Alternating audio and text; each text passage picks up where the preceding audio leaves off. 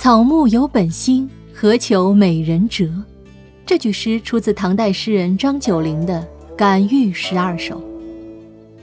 这句诗的意思是说，草木散发香气源于天性，它的美也是源于自然的天性，又何须求美人的采撷呢？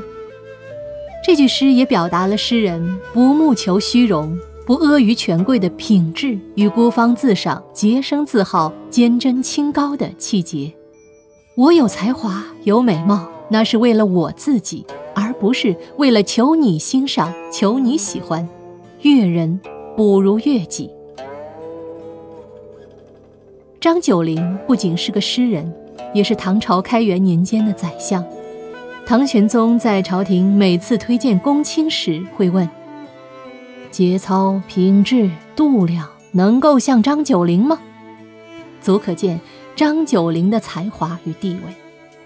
然而，晚年的张九龄遭奸臣李林甫排挤，唐玄宗也被李林甫的谗言所惑，将张九龄贬为荆州长史。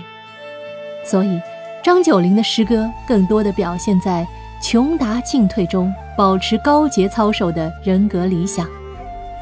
在遭李林甫排挤罢相后，这种态度尤其鲜明。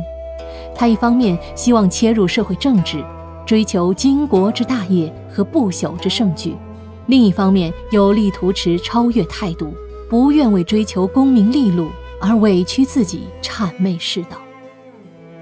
这句“草木有本心，何求美人折”正是诗人被贬荆州时所作。文辞虽然含蓄，寓意却深远。见惯了太多的破罐子破摔，见惯了太多随波逐流，草木有本心，何求美人折，就显得尤其难能可贵。况且此时此处的诗意，或许是彼时彼处的得意呢？君不见张九龄官场失意，却诗坛得意。他的诗对扭转六朝以来的浮艳诗风起过积极的作用。后世的诗人如杜甫和王维也对他推崇备至，后人赞誉他为文坛宗主。